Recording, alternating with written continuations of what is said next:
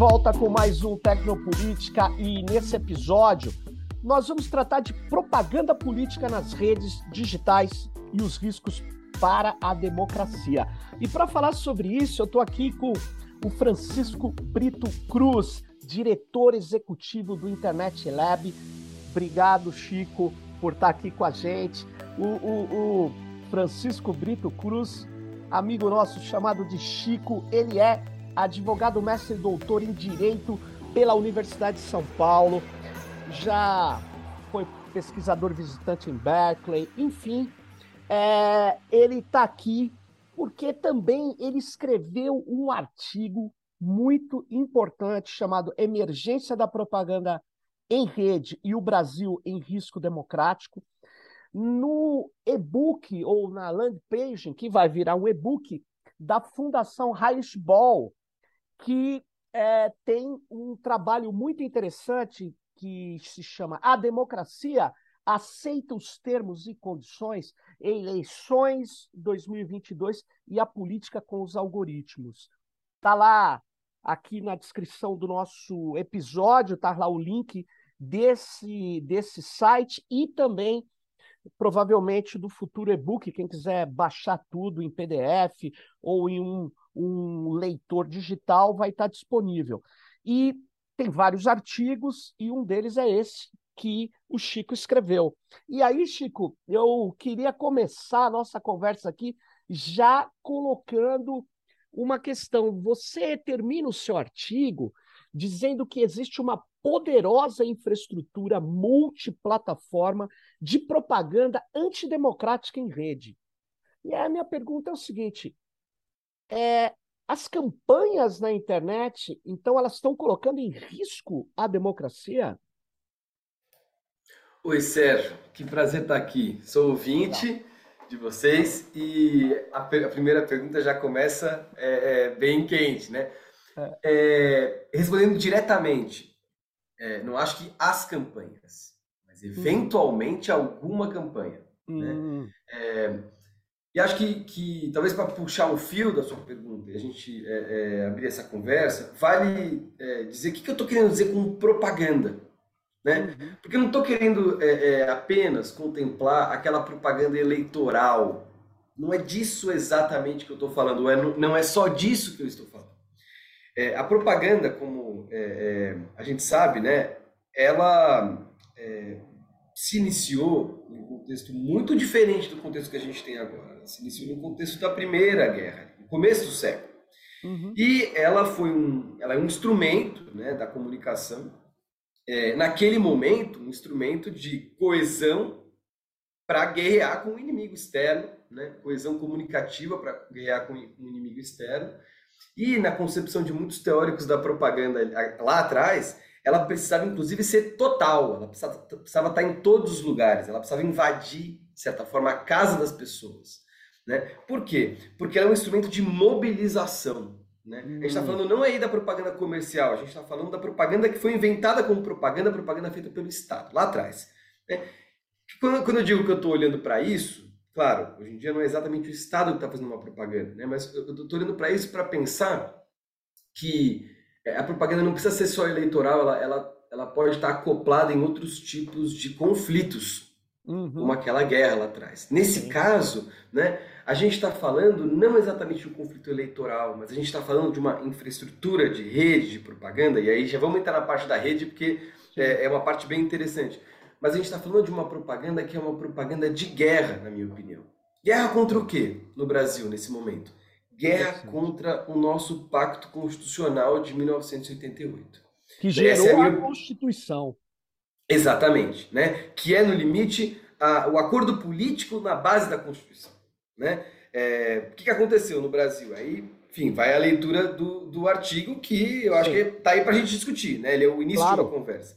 Mas me parece que a gente veio saindo do regime militar, da ditadura, construir um pacto político. Esse pacto político foi instituído, positivado na Constituição.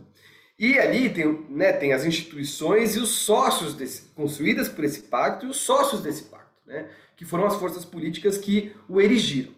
Isso vigorou no Brasil sem guerrear, vamos dizer assim, com nenhuma parte significativa da sociedade brasileira, até ali os idos de 2015, 2016, depende da interpretação, né? Claro. Mas com certeza a partir de 2018 isso começa a entrar numa crise importante. É, Para muitos observadores, a eleição de 18, com a vitória do, do atual presidente da República, ela é, inicia é, é, um outro processo, né? mas, mas para muita gente, é, aquela propaganda eleitoral do presidente, por mais que era uma propaganda que entrava em conflito com, com esse pacto com a Constituição, né? com os direitos é, ali, ali garantidos, ela ia se encerrar depois da eleição e o governo ia ser um governo normal. Mas não foi um governo normal. Não. Esse é o ponto. Foi um governo que essa rede de propaganda, essa rede de campanha, que a gente chamava de rede de campanha eleitoral do presidente, ela é, é, se mostrou uma coisa diferente. Ela não era só uma rede de campanha, ela era uma rede de propaganda. Propaganda contra o quê? Não era propaganda só contra o candidato que é, contra o qual ele ganhou. É, é uma rede de propaganda é, contra, ou de guerra contra esse pacto. É um pouco o argumento que está no, no artigo. Né? É, eu acho que, que é disso que a gente está falando. Tem o componente da rede, que a gente pode entrar também, porque eu acho que isso diferencia essa propaganda. Né? É, uhum. o que é propaganda em rede, Sérgio? É, é na minha opinião, eu estou aí bebendo é, é, em pessoas que estavam escrevendo o processo de 2016 lá nos Estados Unidos. Uhum. Tem um uhum. livro muito legal que chama Propaganda, Propaganda em Rede, é um livro em inglês que o pessoal Sim. de Harvard escreveu ali nos idos de 2017 para tentar explicar o que, aconteceu em 2016. Né? Foi as fake news que, que fizeram o Trump ganhar, né? é, é, porque foi uma campanha diferente né? de, de muitas outras campanhas. E, a, e o argumento deles é que com o advento da internet e a internet se tornando é, é, o principal meio de comunicação, né, o jeito que a internet funciona mudou o jeito que a campanha política funciona. Esse é o argumento dos caras. Né? Uhum. É, e o que, que é esse mudar? Que, que, que, jeito que é esse o jeito diferente? É uma campanha, uma propaganda em rede. Quando a gente fala que ela é em rede, a gente começa a perceber que ela deixa de ter um centro de comando, ela deixa de ter uma estrutura verticalizada, piramidal, né? e ela começa a ter uma estrutura descentralizada. Sim. E por consequência, muito mais resiliente. Sérgio, você, é, é, é para mim, é, é, o professor, é um dos maiores professores é, é que ensinaram para gente por que, que a internet surgiu. A internet surgiu para você dar, por exemplo, mais resiliência para as comunicações militares lá dos Estados Unidos lá atrás. Por quê? Porque não tinha um centro de comando para você destruir, né? Ela, ela resiste ao ataque, né? É... E aí, uma estrutura de propaganda em rede significa que não tem um centro de comando, um marqueteiro, por exemplo, que vai ditar na ponta como que vai ser a mensagem. Né? Ela é, é composta por diferentes elementos, componentes que se ligam em rede. Dizer isso não significa que essa propaganda necessariamente é espontânea. Não Sim. necessariamente é espontânea, né? É, não significa dizer que ela não é profissionalizada, muitos componentes são profissionalizados. Não significa dizer que ela está só na internet, porque ela também está lá na radiodifusão, né? É, e não significa dizer que ela não tem elementos ilegais. Ela pode ter muitos elementos Correto. ilegais. Mas o formato dela é em rede. E isso muda o jogo, né? Então, quando eu digo infraestrutura de propaganda em rede antidemocrática, é infraestrutura de propaganda em rede. A gente está falando de desse é. formato de rede e antidemocrática, a gente está falando do conteúdo da propaganda. Entendi. Né? Chico, é, na verdade, é, você colocou várias questões cruciais aí, derradeiras, né? Não estou dizendo que elas podem ser consensuais, mas são muito importantes, porque uhum. o, o, é, é assim, olha, toda essa descrição que você faz, você começou resgatando o início da propaganda no século XX, né? Propaganda uhum. política de massas. É, é, ela eh, me remete a uma ideia que eu acho, eu classifico esse movimento que está no Brasil hoje, que estava no Trump lá, uma parte dele, uma parte considerável dele, que é feito em rede, de um movimento é, totalitário, fascista. Uhum. Ele, ele, ele trabalha é, com uma outra coisa que você disse, que quando o Bolsonaro ganha, não é que acabou a eleição, acabou a propaganda. Você pegou bem, ele continuou a propaganda. Isso uhum. é fenomenal que você está uhum. nos trazendo. Você lembra, além do cercadinho, ele falava toda semana direta com seu, os seus seguidores. Ele uhum. transforma aquilo que deveria ser o presidente de todo o Brasil, ele vira o presidente dos seus seguidores.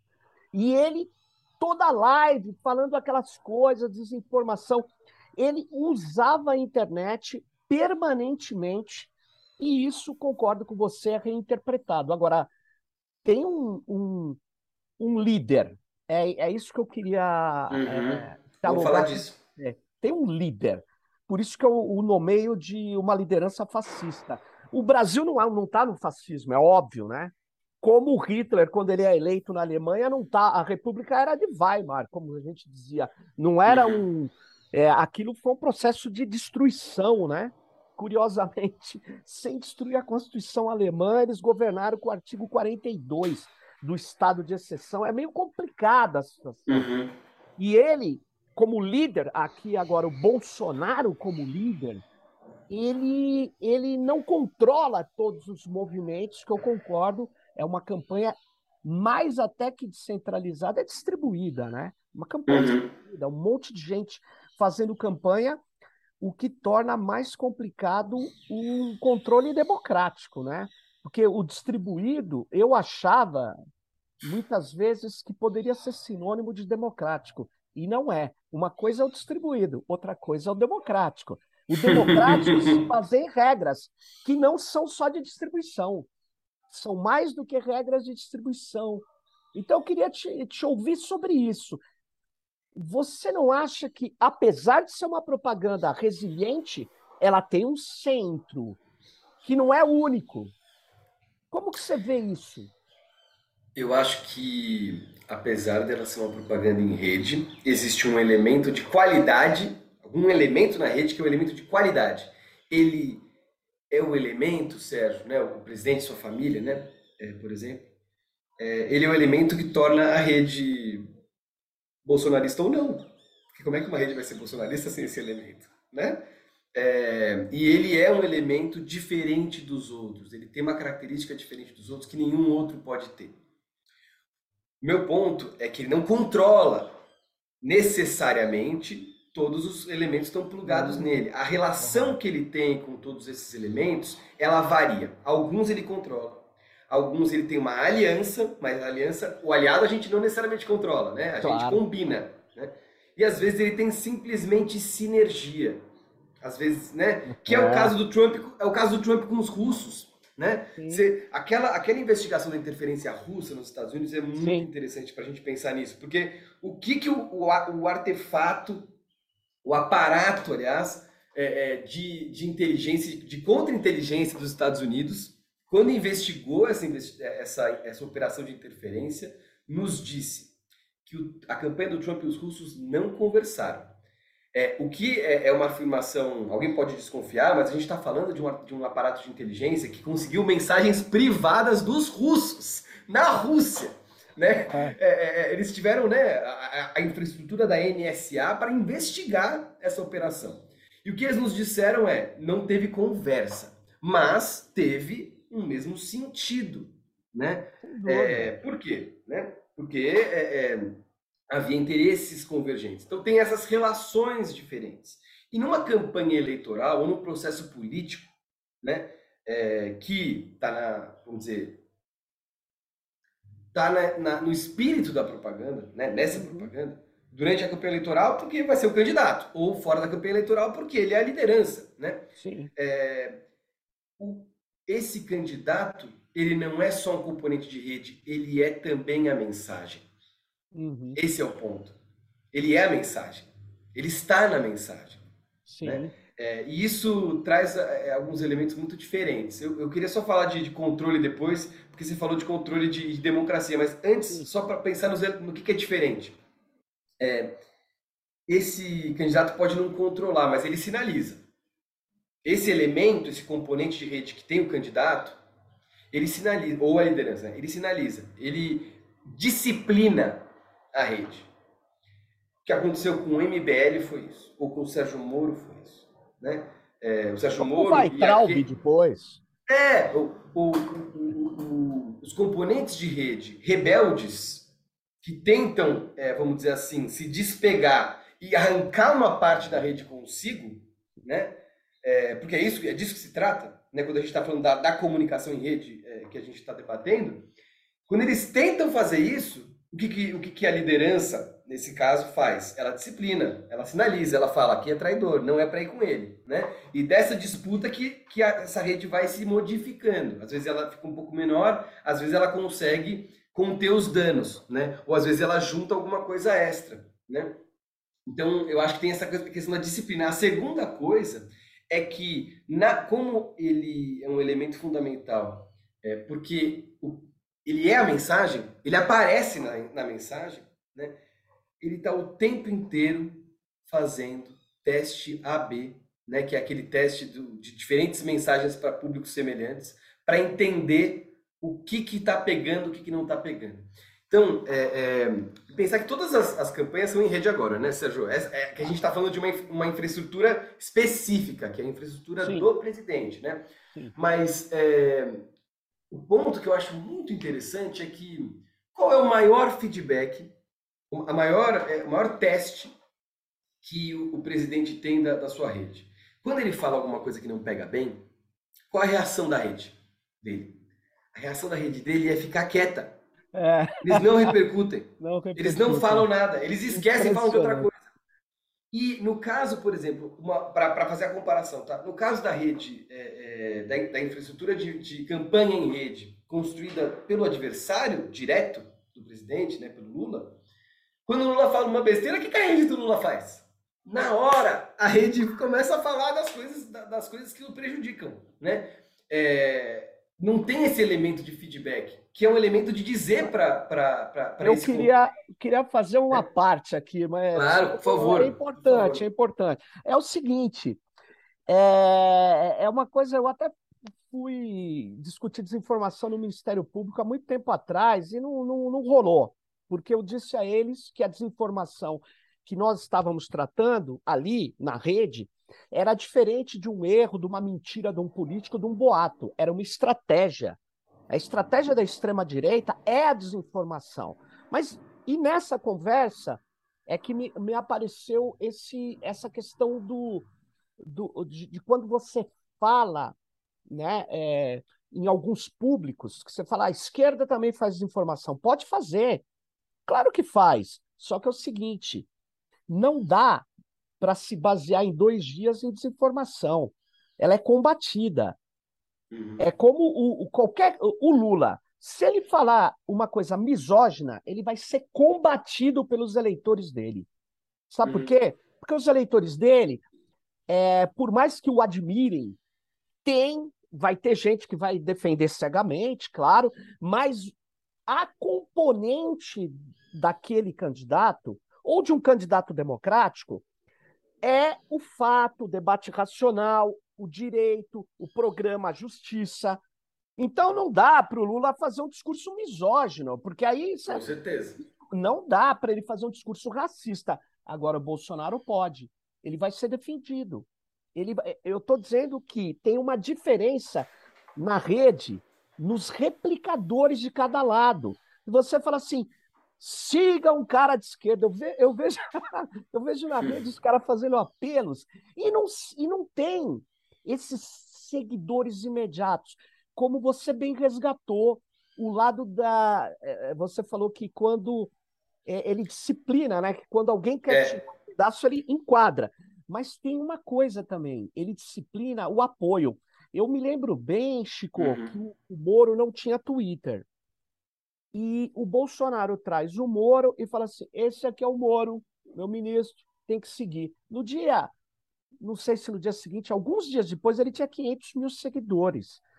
E uhum. quando o Moro rompe, ele, porque, como eu, eu havia dito, eu defino como um fascismo, um, uma mobilização fascista, é, é sempre um problema existencial. Aquele que quer me tirar um pedaço vai me matar. E eu sempre tenho que reagir com violência. Pode olhar o que eles fizeram com o Moro, o que eles fazem com qualquer um. O cara vira o inimigo mortal da vez. E eles têm que ter um inimigo toda vez. Mas o que eu queria te dizer é o seguinte: é, siga o líder, é a ideia. Siga o líder de variadas formas, com discursos diferentes, contraditórios. Tem gente que. Eu, eu, eu tomei uma invertida no Twitter um dia desses de um bolsonarista que falava: somos contra essa violência, o armamento. Eu falei, nossa, como que pode um cara ser contra o armamento e apoiar o Bolsonaro? É irracional, mas aí não é bem assim. É, é, não é o componente principal desse campo de propaganda, Chico, é a irracionalidade. É uma visão que eu trago aí.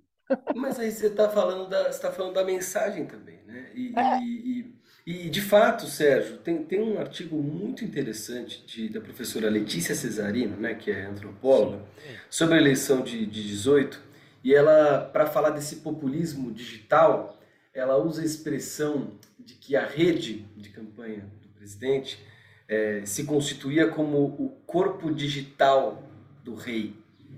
Né? É, e, e, de certa forma, né, ele sendo candidato, isso já se acentua. Porque o que, que é uma campanha eleitoral? Pensar na, na eleição mesmo. Uma campanha eleitoral é um esforço comunicativo muito, muito particular. Ele tem hora para acabar ele é, é ele busca uma decisão, né, uma mudança de comportamento é, é, na, nas pessoas, né? Ele tem um prazo. É, você está me ouvindo, Sérgio? Travou Estou te ouvindo. Estou te ouvindo. Ah, tá. É, então, como ele tem um candidato, é o candidato que precisa estar na urna, né? Isso também se acentua. Mas nesse caso, a gente está falando de um movimento, né? que tem as suas características. É, se é, se é populismo, né, é, é, é, nesse sentido, ou se é um tipo novo é, de, de, de movimento político centrado na figura do líder, e eu acho que é, esse componente ganha uma diferenciação, né? É, uma, é um, ele disciplina, ele constrói, ele manufatura também a própria rede, mas é quando eu estava dizendo né, dessa dinâmica de feedback, é, eu acho que, que faz parte a gente entender que cada rede ou cada mensagem também, né, é, é, é a ser propagada por uma rede, cada campanha, é, vai ter que capturar ou desenvolver estilos diferentes de realizar as tarefas necessárias para a rede crescer. Né? É, o que a gente vai vem observando é que a extrema direita no mundo, isso aí também não sou eu que falei, né? Tem tem autores Sim. nos Estados Unidos que têm falado isso capturou um estilo meio contracultural, meio. Perfeito. Né, esse estilo meio contra o politicamente incorreto, que, assim, é, do ponto de vista de um outro campo político, é, que eu acho bem razoável, é, é, é observa, desse outro ponto de vista, há uma, uma crítica a isso, há um enfrentamento a isso, pelo avanço de, de outras pautas, de outras agendas Agora, de direitos, Chico, né? o que você está falando, na verdade, eles tinham uma expressão na campanha do Trump, em 2016, que era norms, e não normals, uhum. norms, que era para é, falar do cara é. politicamente correto. E eles isso. criaram uma horda de seguidores jovens, dizendo assim: não perca a piada, não deixe que que tolham a sua liberdade de expressão. Se você quer rir uhum. um, de um negro, ria. Se você quer rir de um cadeirante que caiu na calçada, ria. Faça piada. Seja você mesmo. E aí, a minha, a minha questão é: eles transformaram, é, eles transformaram qualquer imbecil frustrado num militante da extrema-direita. Isso foi muito Sim. forte nas redes.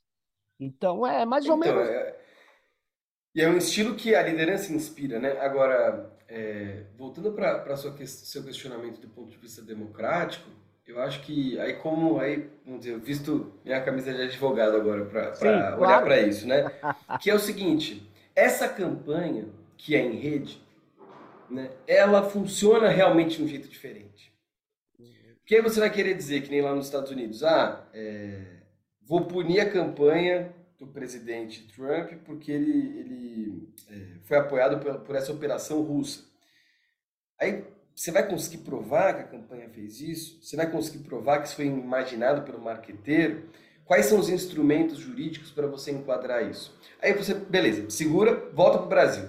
Como é que funciona no Brasil? Né? Como é que é a estrutura de regulação da propaganda política eleitoral no Brasil?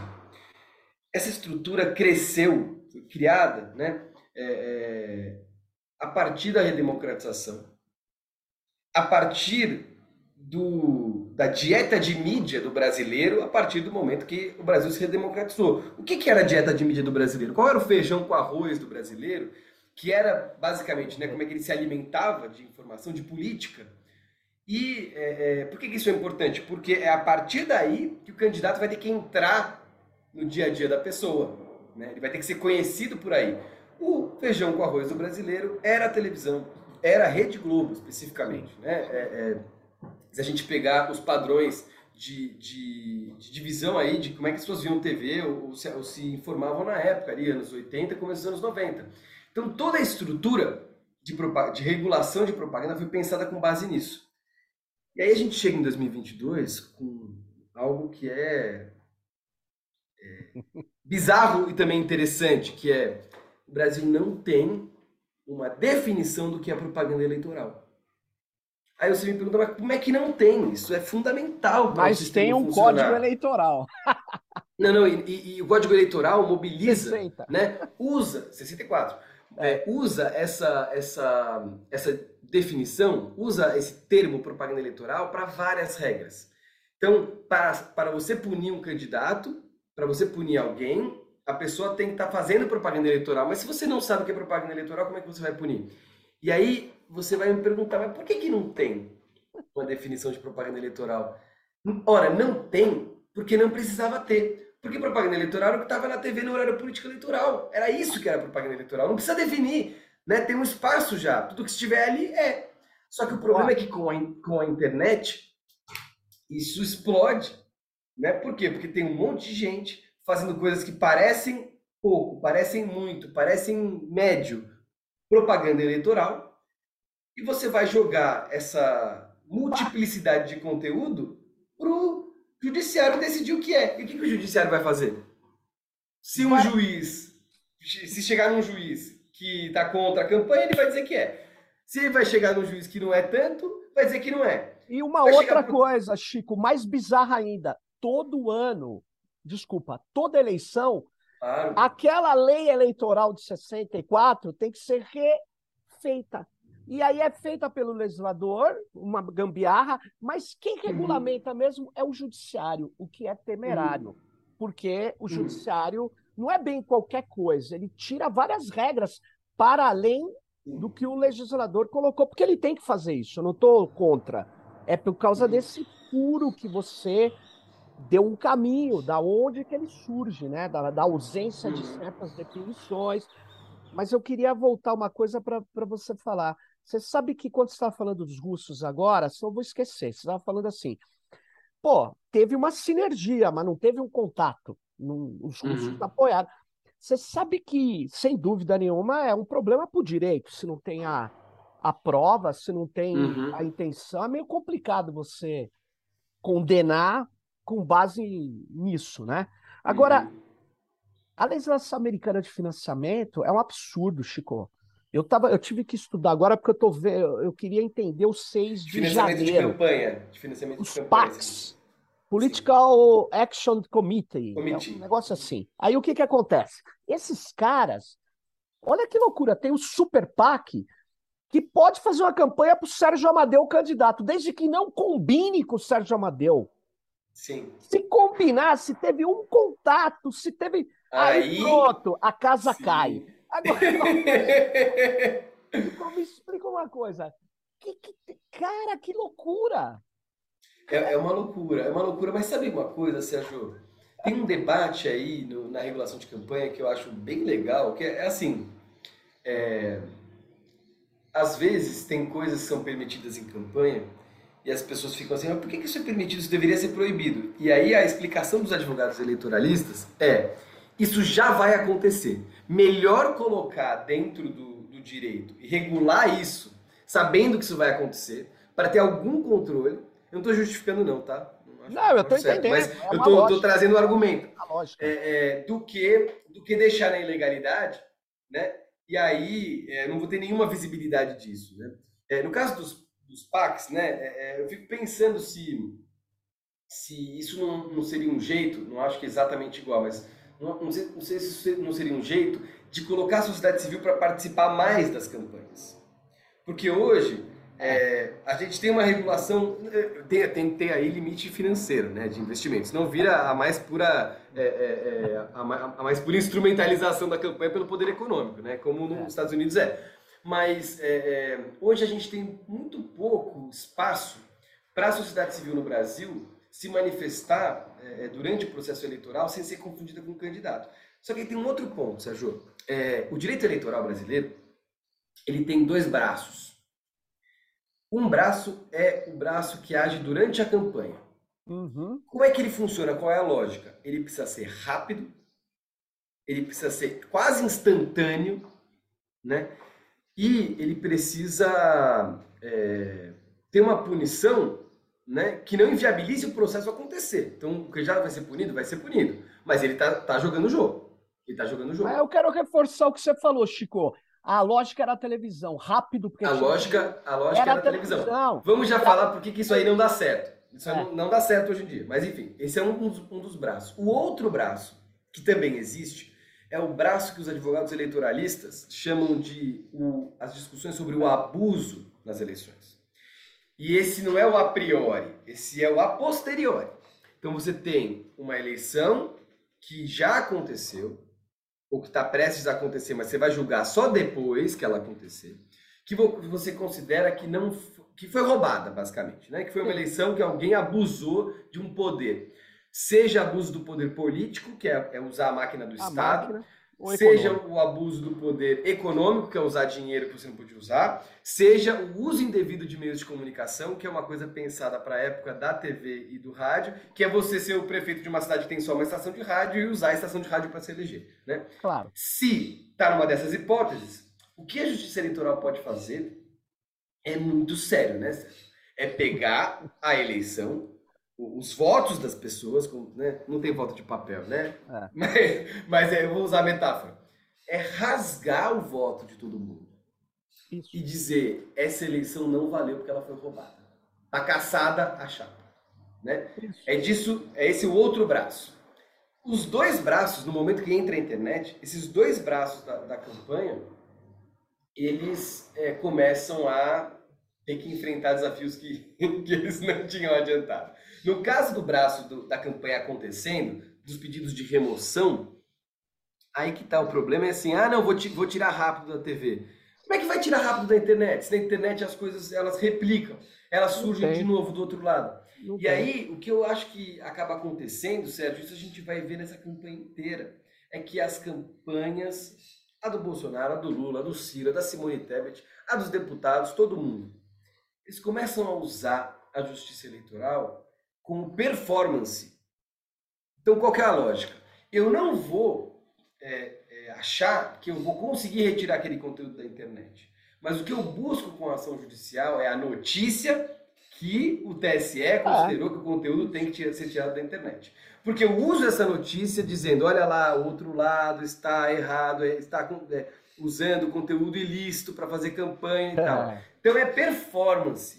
Não é, é Agora, a ilusão de que é. você vai remover, porque você não vai remover da internet. Né? Deixa eu colocar uma questão aqui, então. Olha só. Claro.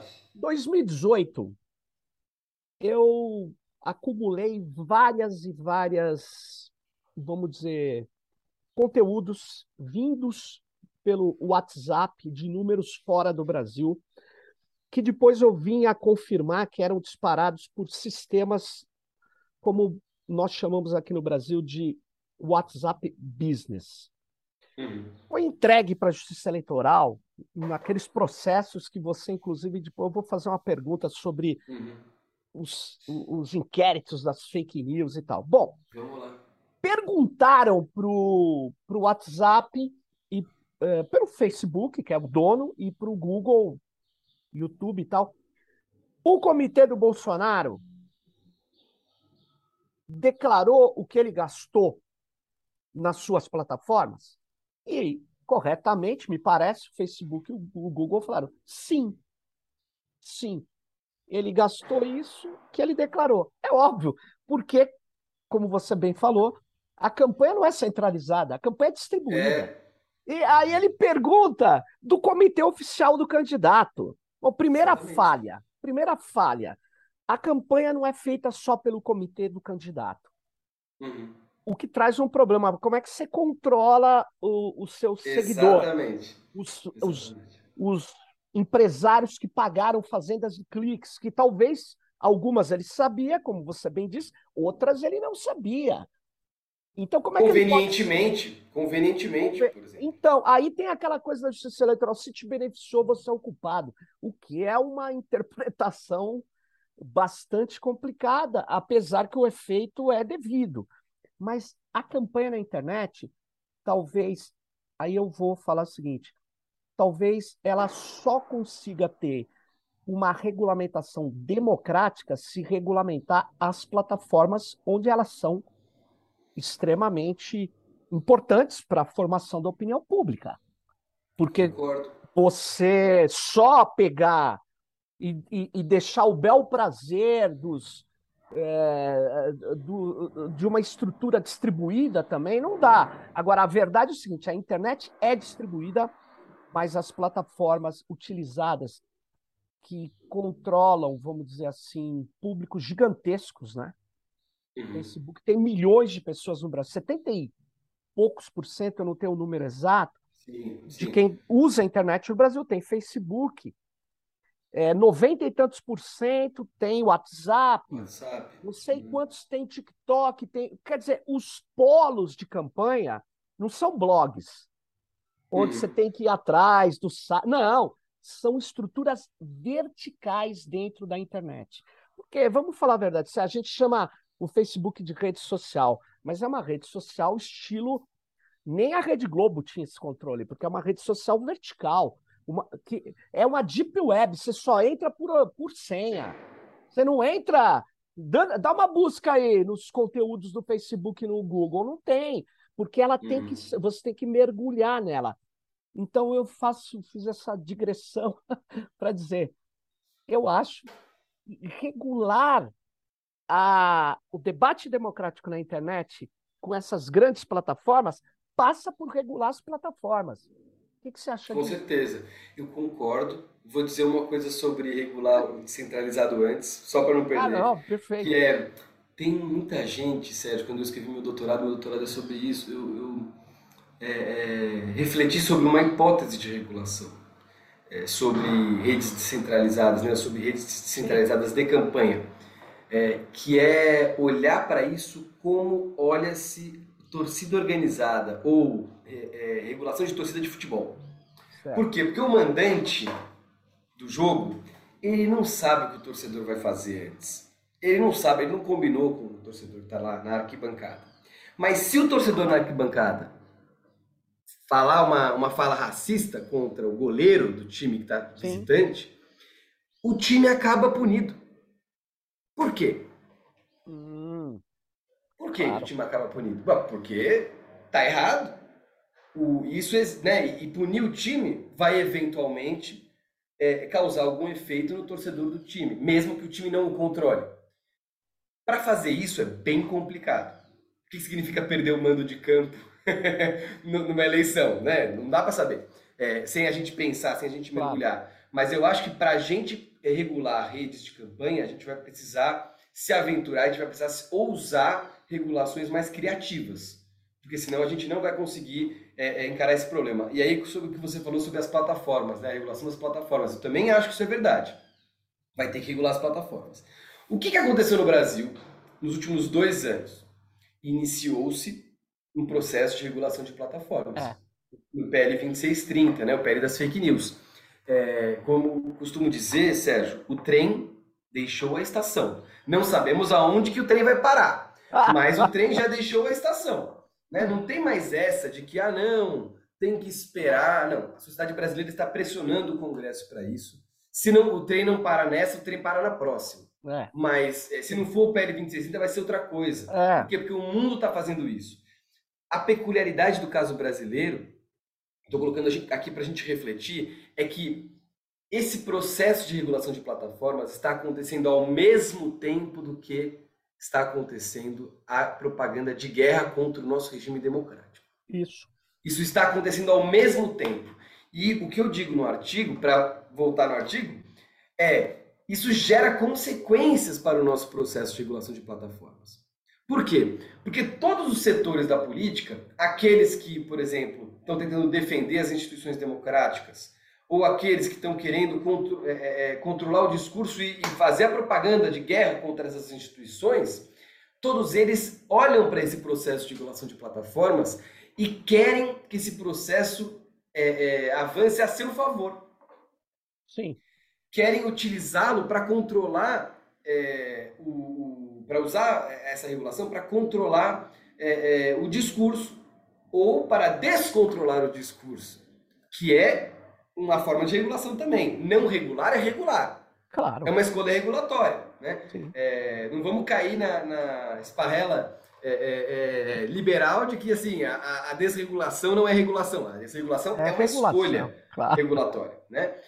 então, o que, que eu acho que acontece no, no projeto das fake news? Acontece que o executivo olha para ele e fala assim: é aqui que eu vou inserir a, a minha, o meu projeto político de, de, de proteção da minha rede de propaganda, né? É, e impedir, por exemplo, que políticos sejam moderados por plataformas, que é a história da imunidade parlamentar. Absurdo. Limite, nem vou comentar. Que é a história da imunidade parlamentar, que no limite é, é uma tentativa de des é, é, é, controle, descontrole do discurso, né? É, enfim, eu acho que as, essas, todas essas tentativas, né, é, de, de, idas e vindas dessa guerra que está acontecendo, né, dessa guerra de comunicação que está acontecendo, elas estão nesses processos, elas estão no pé das fake news e elas estão também no inquérito das fake news. Né? O que, que é o inquérito das fake news, Sérgio? O inquérito pois das é. fake news é uma espécie de terapia de choque. Por quê? Por que eu digo terapia de choque? Porque é um é remédio, é, né? É, parece que é um.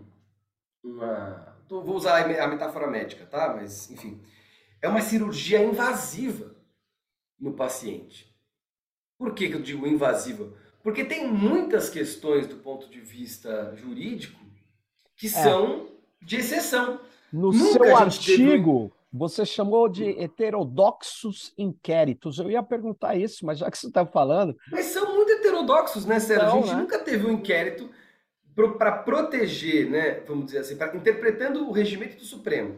Tá bom. A interpretação é, é ataques aos ministros são ataques à corte e por serem nas redes sociais, elas se, eles se localizam no espaço da corte. Por isso que o STF teria né, a competência. Aí já começa. Né? Aí um, um inquérito que, o, é, pela disfunção do sistema político é, institucional brasileiro, um inquérito que não tem persecutor, não tem é. Ministério Público. Né? E Isso um é que a, a vítima, o promotor e o juiz estão concentrados na mesma figura. Isso é bastante heterodoxo. Aí, é... aí o, ponto é, é isso é, é, a solução política que, o, que as instituições né, e os sócios do Pacto Constitucional de 88 conseguiram construir para tentar combater essa infraestrutura de propaganda em rede? Possivelmente. Isso está no campo da política. Né? É, e do ponto de vista é, é jurídico, é, essa... complicado.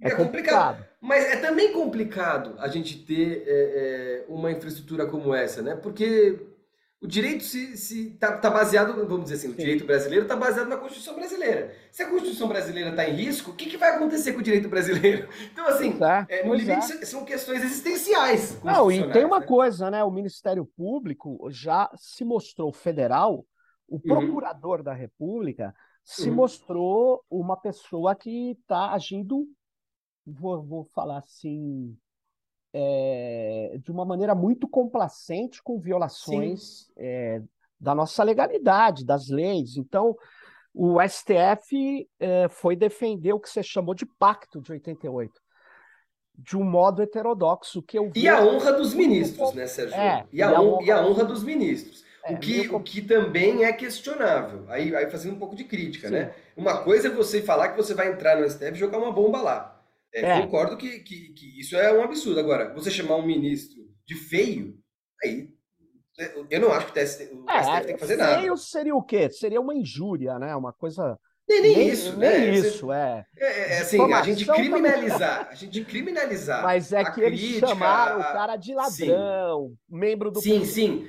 Eu, eu concordo tem que, tem coisa que. Eu concordo que tem muita coisa né, que ataca individualmente, é calúnia, que é ilegal. Né? É ilegal. Ou ameaça. Ameaça, ameaça. eu acho um crime muito grave, né? A gente está falando de, um, de uma tentativa de coação de uma autoridade Você lembra que é apenas o ministro. O MBL foi em frente à casa do. Não, não me lembro agora, Alexandre Moraes, talvez, e fazer uhum. uma manifestação dizendo que tinha que matar. Um negócio complicado. Super, né? super, complicado, é, super complicado. Agora, eu concordo com você é o seguinte: para isso tem. Uma coisa é ameaça, é, crime contra a vida, outra coisa é contra a honra, né? Começa a virar tudo meio confuso. É, né? mas, mas eu acho que assim, não estou querendo invalidar o esforço de proteção Sim. das instituições com isso.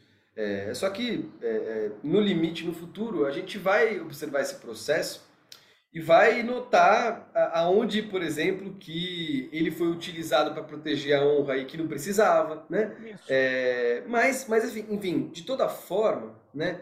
Do ponto de vista mais macro, esse processo né, dos inquéritos e tudo mais, ele é uma reação a essa infraestrutura de propaganda de guerra contra o regime democrático brasileiro.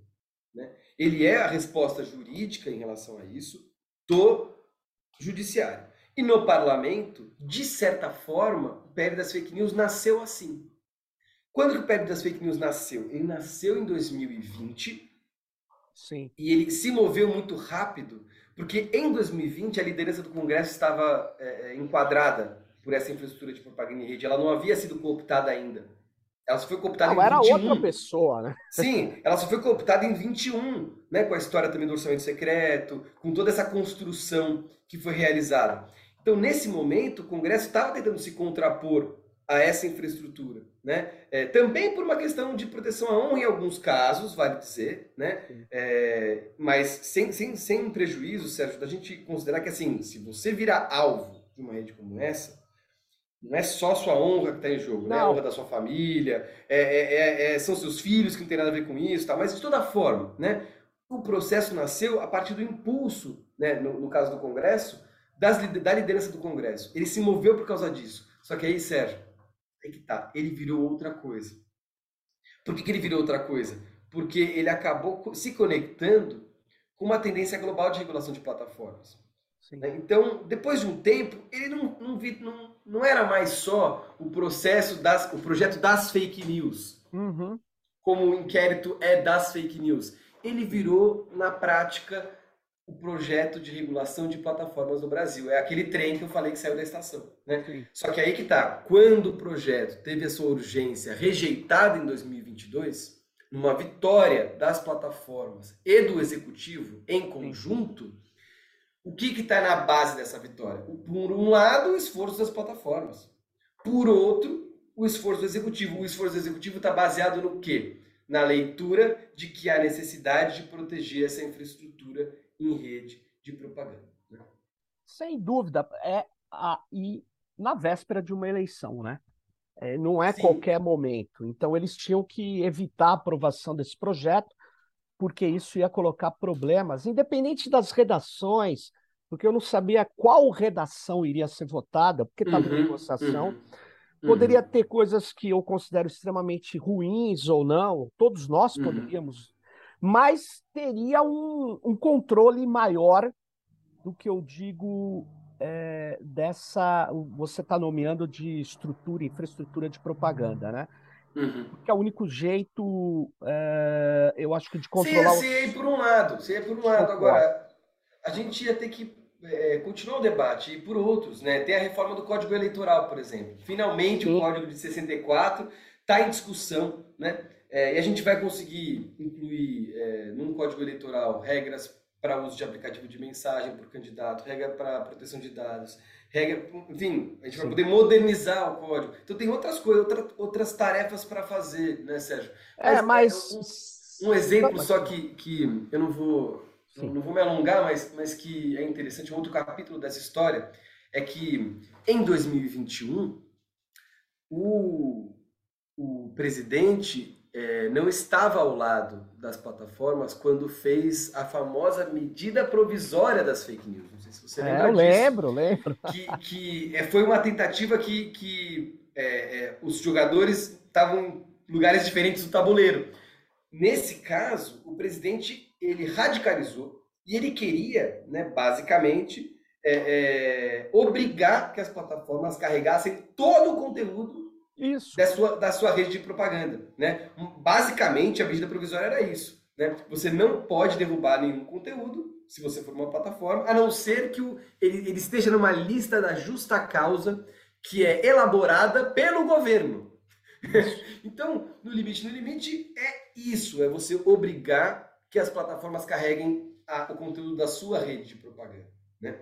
É verdade. E nesse momento, nesse momento as plataformas estiveram ao lado é, de outros atores criticando. Sim. Claro, porque isso prejudicava seu modelo de negócio, com certeza. Né? Claro. Né? Mas é isso. É, é, é, a gente vai ter que ir debatendo com os atores em movimento no tabuleiro. Né? É, e é, é claro que no momento, nas vésperas de uma eleição, isso é mais complicado. Depois que se consolida uma eleição, continua complicado, mas não é tanto. Ou digo, vai uhum. ter que ter mais conversas, porque, por exemplo, é... Isso que se chama moderação de conteúdo por parte das plataformas, eu tenho um, uma desconfiança muito grande. Eu acho que é, elas têm que moderar o conteúdo, mas essa moderação também tem que estar sob controle democrático, porque essa moderação pode descambar numa censura privada inaceitável para qualquer democracia e no poder do dinheiro, no poder do acionista. Então, nós vamos ter que encontrar é, modelos de equilíbrio, na verdade. Esse que é o, que é o problema. Porque esse próprio Tecnopolítica que está aqui já foi é, é, bloqueado 12 vezes no YouTube. E, na verdade, nós não temos uma incidência, é, vamos dizer assim, em temas é, que são partidários. Claro, é, tem influência, tem, mas não temos também a prática do fake science, que é pior que a fake news, mas nem da fake news. O que pode ter são opiniões, né? Mas foi bloqueado, já foi bloqueado de maneira das mais diversas, inclusive por in, um conteúdo em português interferir nas eleições da Índia. É, eu fui bloqueado então, veja, esses bloqueios das plataformas são automatizados. Depois passa por revisão que eles chamam humana, mas mesmo a revisão humana, no Twitter que eu tenho, ela passa por pessoas contratadas aí no caso, e, e você sabe que tem preferências e tal. Então, nós precisamos encontrar um equilíbrio nessa regulação, mas a população continua tendo direito, os vários segmentos da população, a informação de qualidade, essa que é a verdade, para ela formar o seu juízo. A democracia depende disso. Mas o grau de intransparência de gestões feitas por algoritmos, nós vamos ter que enfrentar esse problema. Enfim, Com o código eleitoral, Sérgio. a lei da Com plataforma. Certeza. Tem muitas tarefas, tá? são tarefas geracionais, eu diria. Né? Geracionais né? é um bom termo. É, mas, mas é isso, eu concordo. Agora, uma regulação vai ter que falar dessas coisas, vai ter que é. estabelecer né, o, que, o, que, é, o que é razoável ser, ser requerido, aonde que, que as plataformas estão pisando fora da linha. Mas. É, né? é isso. Mas deixa eu te falar, a gente está chegando aqui perto dos 50 minutos Chico, você vê, né? Nós tocamos em meia dúzia de pontos de, do teu artigo. Você vê que o tema é complexo, nós vamos ter que conversar outras vezes. Eu agradeço muito a sua presença aqui. Sugiro que as pessoas leiam esse artigo, A Emergência da Propaganda em Rede e o Brasil em Risco Democrático. Está lá no site da BOL e também vai estar em breve aí no e-book. Eu acho que é muito fundamental para você refletir, para todas e todos que estão nos ouvindo aqui, pensar que precisa se envolver na defesa da democracia. Eu não consigo ver a democracia sobreviver sem que a maioria das pessoas sejam democráticas. Então a gente vai. É, é, tem gente que diz que sim, eu não acredito. A democracia depende de uma defesa dela, de a gente aceitar perder, aceitar, é, enfim, as regras, né? Não tem democracia sem regra, né? Então, pô, teu artigo navega por esse tema que é complexo, mas indispensável. Dá o toque final aí pra gente, Francisco. Chico. O toque final é um agradecimento, Sérgio. Acho que foi um papo muito legal. Acho que a gente conseguiu é, é, passar por alguns temas do, do artigo. É, a minha ideia com, com ele era tentar fornecer para as pessoas algum, alguma moldura para pensar está acontecendo, não que seja a única, não que seja necessariamente a melhor, mas, não, mas é, é às vezes fica, fica difícil a gente entender ao mesmo tempo o, o projeto do Pérez das fake news e o que está acontecendo no Brasil, que tem a ver, não tem a ver e tal. Foi uma tentativa de explicar o que, que tem a ver, vamos dizer assim, né? É, e a gente segue, porque o trem saiu da estação, como eu disse. Muito bom, é, muito e bom. E vai depender da sociedade civil, vai depender é, de quem se importa com isso e com a democracia, é, pedir para um maquinista parar onde que tem que parar, vamos dizer assim. É isso aí. Pô, Chico, obrigado aí, obrigado a todas e todos que estão aqui.